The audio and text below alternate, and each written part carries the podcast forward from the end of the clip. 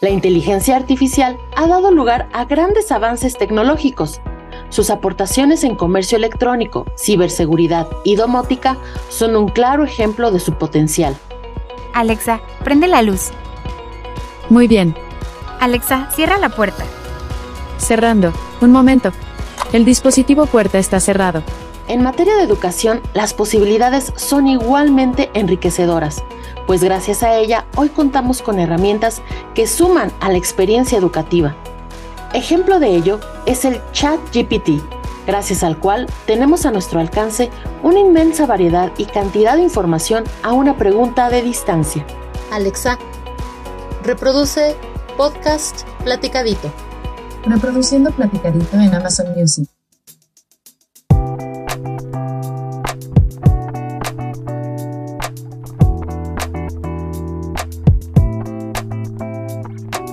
Hola a todos, bienvenidos a un nuevo episodio de Platicadito. Hoy le mandamos saludos a Anaís que nos escuchará desde su casita porque está un poco enferma. Ojalá se recupere pronto. Y por este motivo hoy le damos la bienvenida también a Denise Flores, quien me acompañará a lo largo de este episodio. ¿Cómo estás Denise? Hola Jorge, muy bien, feliz de regresar de vacaciones y muy emocionada por acompañarlos en este episodio de Platicadito, en el que hablaremos de un tema que está en todas las conversaciones.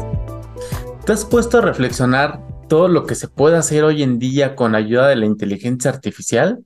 Ustedes lo han hecho. Y como la vez pasada nos quedamos un poquito picados con este tema, hoy nos acompaña nuevamente Joaquín Navarro, académico de la Cuallet. Bienvenido Joaquín, ¿cómo estás? ¿Tú de pequeño te imaginaste todo lo que se podría lograr con la inteligencia artificial? Hola Jorge, hola Denise, gracias por la invitación, es un gusto estar aquí.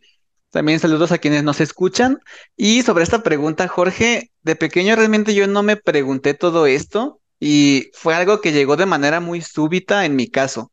Entonces me preguntaba sobre algunas otras cosas respecto de el estudio de animales, de rocas, digamos, ciertas ramas muy aparte de lo que era la computación y además de esto, los cambios que hemos visto han sido bastante súbitos. Entonces yo no tenía idea en ese momento de lo que íbamos a llegar.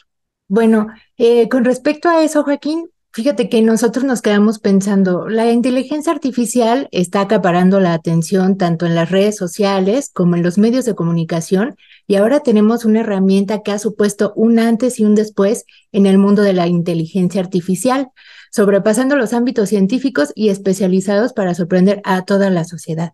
Y con esto vamos a comenzar con el tema y queremos preguntarte, ¿qué es ChatGPT? Ahora que lo escuchamos por todos lados, ¿no, Joaquín? De esto del chat GPT. Exacto, es necesario aclarar qué es ChatGPT. ChatGPT es un chatbot y vamos a entender a un chatbot como un sistema informático que permite simular una conversación con una máquina como si fuera con una persona. En este caso es por medio de texto. También se puede por medio de voz, pero ChatGPT solo lo hace por medio de texto. Pero este chatbot es muy diferente de los que existían anteriormente. Los chatbots generalmente se enfocan en un tema concreto para consultar preguntas frecuentes y es común que se utilicen en ciertos negocios e incluso aplicaciones educativas que ya se están realizando. Sin embargo, este chatbot es muy diferente por dos razones. La primera es porque se ha utilizado una gran cantidad de información para utilizarse en él. Por ejemplo, toda la Wikipedia, una base de datos muy grande de libros, y mucha información de foros de internet. Entonces, su acervo es mucho más extenso de los chatbots que conocíamos anteriormente. Y la otra diferencia de este chatbot es su capacidad para generar respuestas de diferente tipo. Ya no solamente da una respuesta a la pregunta que le hagamos con base en la información que tiene, sino que es capaz de generar cosas nuevas, desde, por ejemplo, componer una canción y dar los acordes, hacer un ensayo, resumir un texto, dar una receta de cocina y estos textos no los consulta nada más y los regresa, sino que realmente los genera, los genera de forma nueva. Entonces, esto es lo que es más impactante de ChatGPT y por medio de estas dos diferencias podemos darnos una idea de lo que es. Como bien lo mencionabas, es capaz de generar textos desde cero, ¿no? Eh, por ahí vi a un periodista, no recuerdo el nombre, que escribía su columna y el último párrafo de esta misma decía, Bueno, la columna que acabas de leer fue generada por el ChatGPT al escribir, al decirle que escribiera una columna como tal periodista. Y entonces aquí se relaciona con lo que mencionabas de escribir ensayos, ¿no? Y ahora, respecto a esto, ¿cuáles crees que son los desafíos y los obstáculos que se van a presentar al implementar las herramientas como el ChatGPT en la educación, al poder escribir estas tareas o estos trabajos, cuentos o incluso toda una tarea escolar, ¿no? Sí, eso es bastante importante. Para hablar de estos desafíos y obstáculos, es necesario mencionar que ChatGPT es capaz de generar textos nuevos porque se basa en probabilidades, en la probabilidad de la palabra que siga y de esa manera va escribiendo los textos nuevos. Entonces, si bien esto tiene grandes posibilidades en educación, tiene tres principales desafíos desde mi punto de vista. El primero, y lo que veo como un gran peligro, es que los resultados que nos dan las consultas de ChatGPT se utilicen como ya resultados finales, que se entreguen tal cual como las tareas, como se les hubiera hecho el estudiante, porque esto precisamente impediría un proceso reflexivo por parte del alumno. Entonces, el, el riesgo es ese, y no es un riesgo nuevo. Ya se vio cuando comenzó Internet, cuando comenzaban los buscadores, por ejemplo, el riesgo del copy-paste es similar en cuanto a que lo que aparezca de una búsqueda como resultados se utilice como un entregable. Solo que en comparación con esas otras herramientas, en este caso, al generar texto original, que realmente no se puede detectar tan fácilmente como plagio, se podría decir que genera un nuevo reto. El segundo sería adecuar las estrategias de evaluación en respuesta a esto precisamente. Entonces, tal vez si antes una tarea era escribir un ensayo sobre tal tema, tal vez al existir esta posibilidad de que ChatGPT nos genere el ensayo en sí, tal vez las eh, estrategias de evaluación puedan cambiar y esto va a generar un reto. Algo que se me ocurre es por ejemplo, en lugar de pedir únicamente el ensayo de cierto tema, es escribir el ensayo pero vinculándolo con las vivencias del alumno. Entonces, en este caso ya hay una instrucción que va un poco más allá de lo que puede ofrecer ChatGPT y que si bien se puede utilizar como punto de partida, ya hay una nueva visión por parte del profesor al momento de dejar esa tarea y también de evaluarla dependiendo de los criterios que busque. Y por último, hay que entender que como ChatGPT precisamente se basa en escribir estos textos por medio de la probabilidad de las palabras que sigan, va a generar bastantes textos coherentes, pero no todos van a ser confiables. ¿Por qué? Si bien ChatGPT se entrenó con toda esta información que les menciono. También es común que por medio de ese funcionamiento con probabilidad genere información que no es verdadera, que la está inventando. Entonces, no es la mayor parte de la información, pero está ese riesgo porque así funciona el modelo. ¿sí? No es simplemente buscar y mostrar información como está, sino generarla por medio de este mecanismo y está el riesgo entonces de que si se toma como única fuente, haya errores, haya información que no esté respaldada. Eso es muy interesante, Joaquín. Fíjate que estábamos pensando también en esta parte que comentas de la evaluación al momento de, de poder solucionarla de alguna forma, ¿no? Para que no se haga plagio, no se ocupe eh, solamente no sé, los alumnos el chat GPT para hacer sus tareas, relacionar el tema, no sé, que se les deja investigar con una vivencia personal, pues los lleva justo a la reflexión, ¿no? ¿Qué es lo que no pasaría si solamente utilizan ChatGPT para hacer una tarea escolar, ¿no?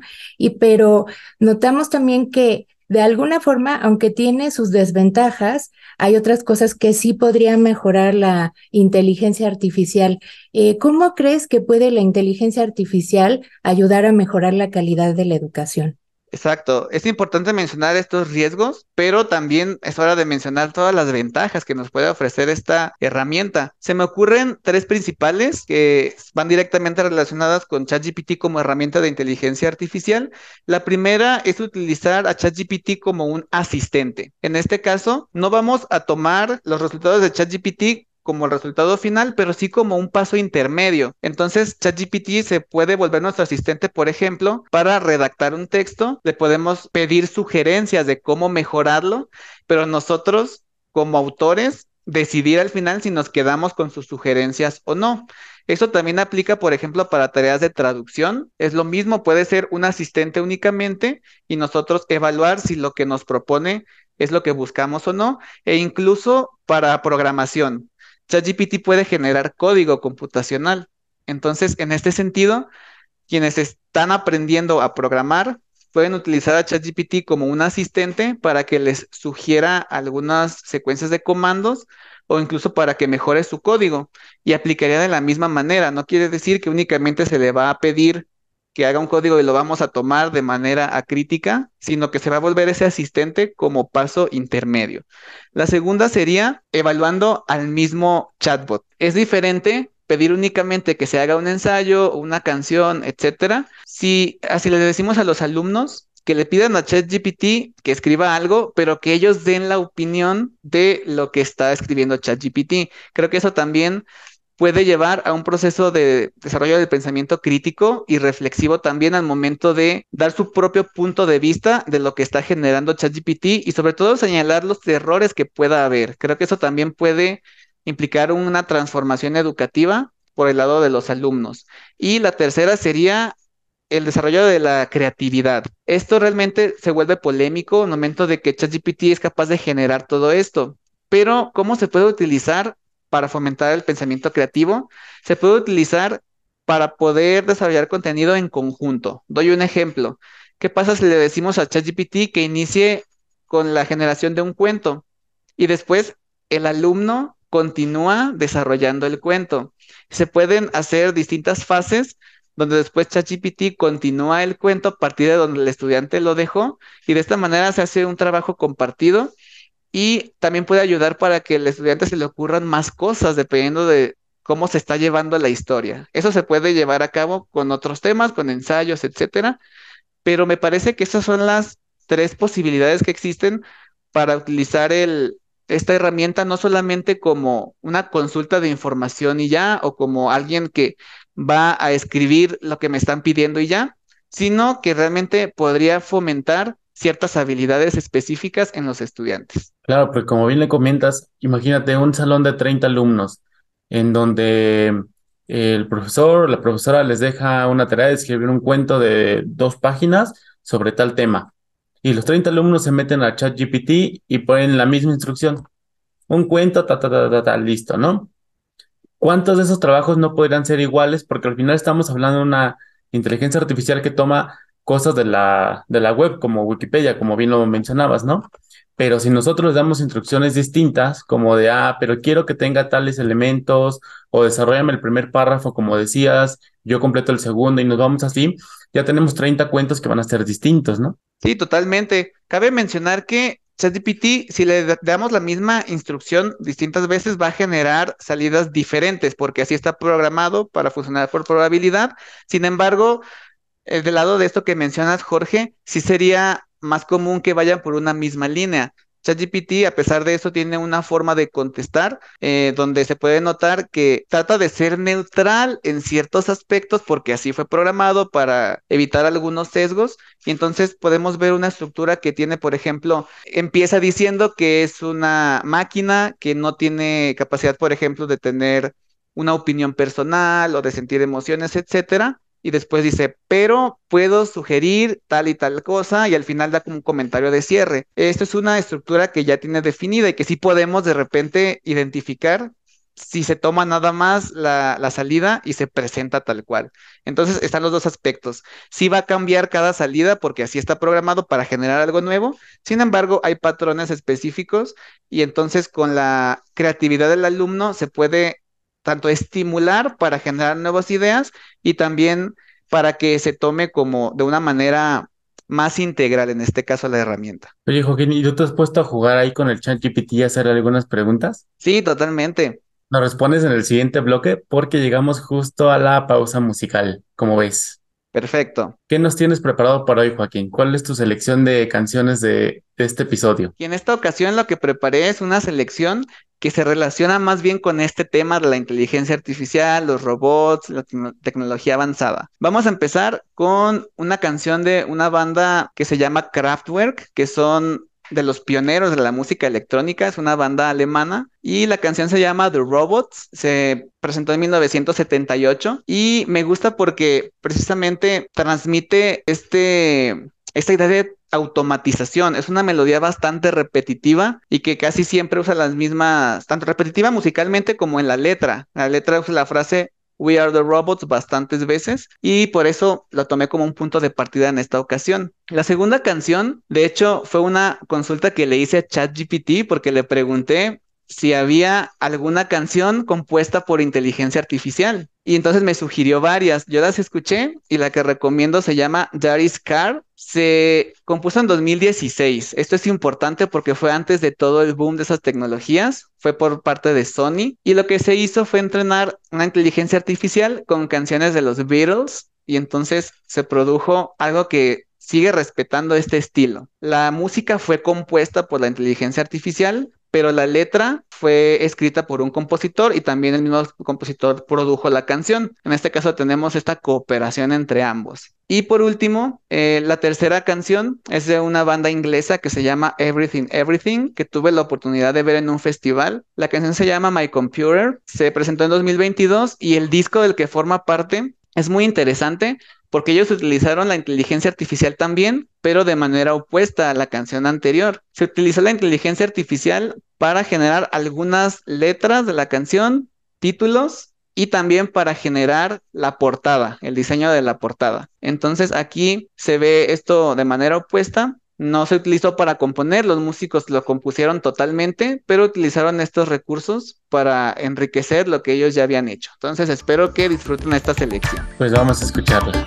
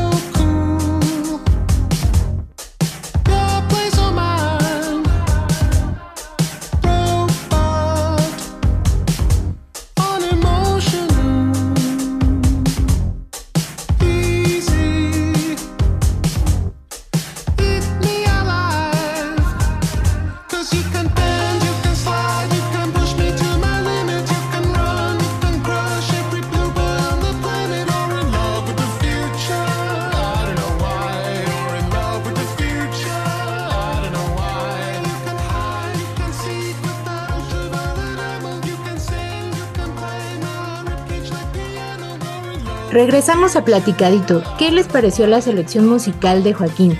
Dejen sus comentarios en redes sociales. Oye Joaquín, teníamos pendiente una pregunta, que era con respecto a si habías jugado tú con la inteligencia artificial, con ChatGPT. Ya por ahí nos dijiste que sí con las canciones. ¿Qué más has buscado, Joaquín? Sí, me parece que comencé a contestar con este experimento para la segunda recomendación. Comencé haciendo consultas sobre música, por ejemplo, sobre la historia de algunos géneros musicales, y realmente las respuestas que dio fueron satisfactorias.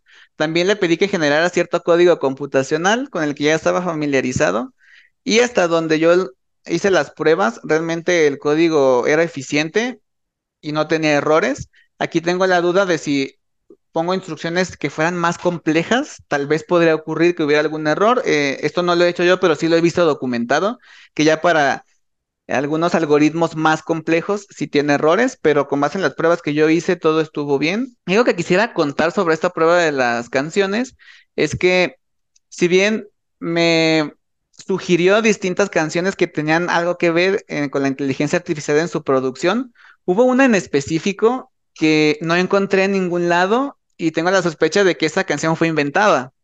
Entonces eh, eh, puse un título que tenía, que sí tenía que ver con el tema, pero no encontré un rastro en, es- las distintas plataformas que existen en Internet.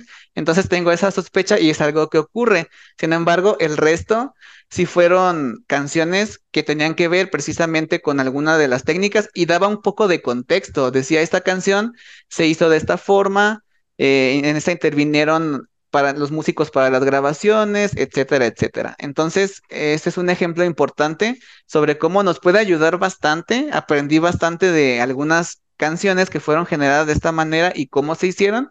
Sin embargo, hay que tener cuidado precisamente con esta- estas, eh, respuestas generadas que pudieran tener que ver más bien con la probabilidad de todos los datos con los que fue entrenado, pero no tanto con algo que sí ocurrió. Oye, Joaquín, ¿y tú sabes si se está aplicando el chat GPT en la UNAM? Perfecto, esto es bastante importante. Y si bien no puedo hablar por toda la UNAM, puedo mencionar lo que he visto aquí. Y de hecho, sí se está utilizando. El caso más importante que podría citar es el de la Gaceta UNAM, donde precisamente hubo una entrevista a ChatGPT que fue publicada hace unas semanas.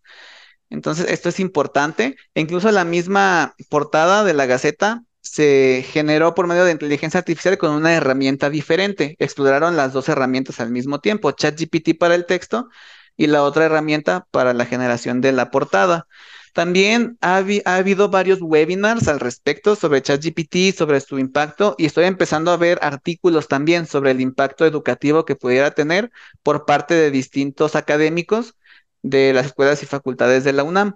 Por lo que podría decir que en la UNAM estamos en una etapa de experimentación donde ya se están viendo las opiniones sobre lo que esto pudiera aportar en el aspecto educativo. Se nota este interés por explorar estas aplicaciones y pues realmente si hacemos, si rastreamos cuándo se presentó fue en noviembre de 2022. Van muy pocos meses desde que ChatGPT está disponible y entonces podría decir que estamos en esta etapa, pero hay mucho interés precisamente por comenzar a aplicarlo de manera, pues de manera sistemática. Y respecto a eso, en la Cuayed estamos trabajando en un curso para profesores, precisamente de cómo utilizar a ChatGPT en sus clases.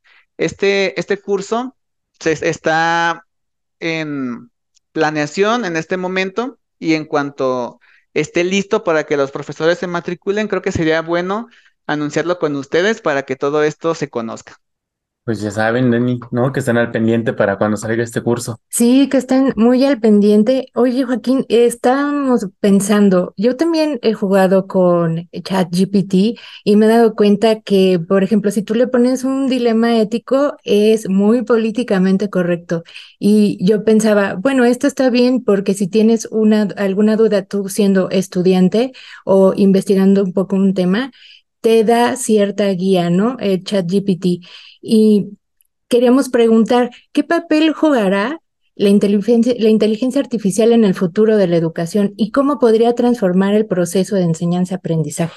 Esto que mencionas, Denise, sobre ser políticamente correcto es bastante importante porque se nota el esfuerzo que hubo en la creación de ChatGPT por filtrar todo lo que pudiera ser polémico. Si bien hay un artículo, por ejemplo, en el que se menciona que se pueden evadir estas cuestiones, planteando las consultas de una manera disfrazada, y a pesar de eso, ChatGPT es capaz de producir salidas, pues, polémicas, es, es difícil lograrlo. Generalmente ChatGPT tiene candados donde precisamente especifica que no puede opinar de ciertos temas, que eh, como es una máquina no puede tener juicios personales. Entonces hay un esfuerzo muy grande detrás de eso y hubo personas encargadas precisamente de etiquetar estas respuestas para ver cuándo eran aceptables y cuándo no. Cabe destacar que hubo un gran trabajo humano al respecto. No quiere decir que todo se haya automatizado, sino que hubo muchísimas personas filtrando estas respuestas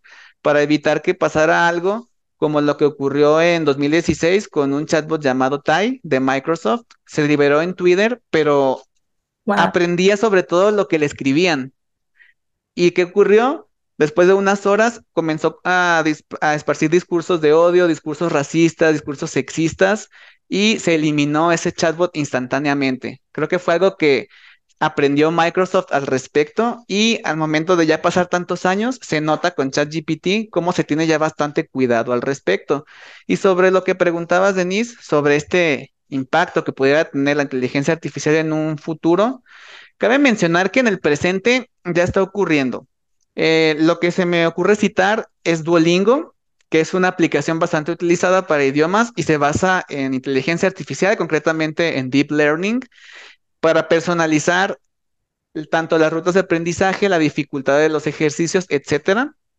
Y entonces esto ya es una realidad. Si, vamos más atrás en la historia de la inteligencia artificial, la primera aplicación que se hizo en la educación fue se publicó en 1970. Era un sistema llamado Scholar, que su autor fue Carbonell. Y de hecho se parecía mucho a ChatGPT, pero claramente con herramientas pues muy rudimentarias en comparación por esta brecha de tiempo que tenemos y de todos los adelantos, pero era un sistema que al que se le podía se le podían preguntar cosas sobre la geografía de Sudamérica y entonces trataba de contestar de acuerdo con la información que tenía. Como les digo, era bastante rudimentario, no se compara con lo que tenemos ahora, pero todo eso ya, de alguna forma ya estaba allí. Hace falta mencionar esto porque no es algo, digamos, tan nuevo al respecto. La inteligencia artificial se fundó en 1956, en 1970 tenemos esta primera aplicación y en la actualidad Duolingo ya tiene tiempo implementándolo y no es la única aplicación que lo usa. Entonces, después de hacer este recorrido, ahora sí, ¿cómo podríamos ver a futuro el impacto de la inteligencia artificial? Aquí hay distintas posturas y lo que podría decir yo es que estas herramientas como ChatGPT, que sí implican un salto bastante grande de los otros ejemplos que mencioné, se van a volver así como una calculadora o un buscador, se van a volver herramientas de uso común y van a tener la capacidad de ampliar nuestro alcance, pero va a depender precisamente de cómo se use. Entonces, regresando al punto inicial, si nos enfocamos en que lo que obtenemos de ChatGPT no sean las respuestas finales, sino que sean un paso intermedio, se volverían herramientas bastante útiles que dependerían de la cooperación entre el guía, que va a ser el docente, y la capacidad de la inteligencia artificial. Entonces, de esta forma se volverían algunos asistentes que nos apoyarían con fases concretas, pero todo dependería de hasta qué grado llevamos esta colaboración entre docentes y las máquinas. Muy bien, Joaquín. Mira, la verdad es que yo me quedo pensando, Joaquín, Jorge, que no me imagino hasta dónde va a llegar la inteligencia artificial en algunos años, porque el desarrollo tecnológico está avanzando realmente muy rápido. Y bueno, pues queremos ir platicando contigo, Joaquín, pero llegamos al final de este episodio de Platicadito, entonces quizá tendríamos que tener por ahí una tercera parte de inteligencia artificial y ya podríamos hablar también de este curso que nos mencionas, así que esperen por ahí que sale. Y pues llegamos a esta dinámica final, Joaquín. Te voy a contar de qué trata para que sepas. Perfecto. Eh, te vamos a decir una oración y tú deberás completarla con lo primero que te venga a la mente. ¿va? De acuerdo. ¿Estás listo? Listo. Bueno, entonces la oración es, con la inteligencia artificial aplicada en la educación puedo. Mejorar mis procesos de aprendizaje. Ah, Muy bien. Muy bien, Joaquín. Me, me gusta, me gusta. Pues muchas gracias por acompañarnos y no olviden seguirnos en redes sociales como Quiet UNAM. Pues muchas gracias, Joaquín. ¿Algún comentario final que nos quieras dejar, una reflexión respecto al chat GPT? Pues la- quisiera invitarlos a que prueben ChatGPT, tenemos esta versión gratuita que pueden utilizar todos, que a pesar de que puede limitarse su uso por el tráfico que pueda lle- llegar a haber, eh, ustedes pueden utilizarla para que se convenzan de qué tanto puede se puede utilizar en beneficio de la educación y tener su propio punto de vista. Aquí hay opiniones muy divididas, pero les recomiendo que se registren, solamente necesitan un correo electrónico, eso sí, también necesitan dejar su número de celular y con eso pueden tener acceso a ChatGPT, hagan las pruebas que ustedes requieran y esa sería mi recomendación. Me despido, muchas gracias para todos quienes nos escucharon, gracias a Jorge y a Denise, también le mando un saludo a Anaís, le deseo que se recupere pronto y yo con gusto estaré aquí en otra edición de este podcast. Pues gracias por escucharnos nuevamente y los esperamos en el próximo episodio de Platicadito para contarles más Sin, tanto rollo.